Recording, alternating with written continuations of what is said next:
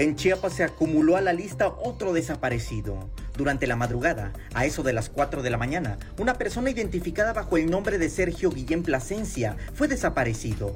A él se lo llevaron pero de manera previa. Un grupo armado realizó disparos justo frente a su domicilio.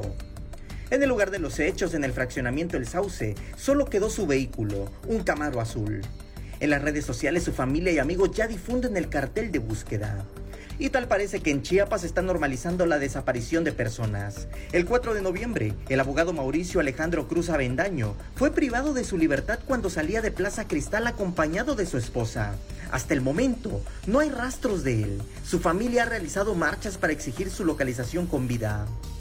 El 31 de octubre, Estefanía, una estudiante de enfermería, salió de su casa en Real del Bosque a una fiesta. Seis días después, fue localizada muerta.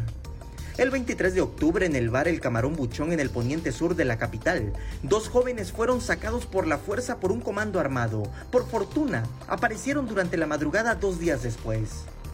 En tanto esto sucede, este 15 de noviembre el posicionamiento público del gobernador Rutilio Escandón fue en el sentido de que sigue trabajando. De manera textual, dice que están diseñando acciones que atiendan las necesidades más urgentes de las y los chiapanecos. Samuel Revueltas, Alerta Chiapas.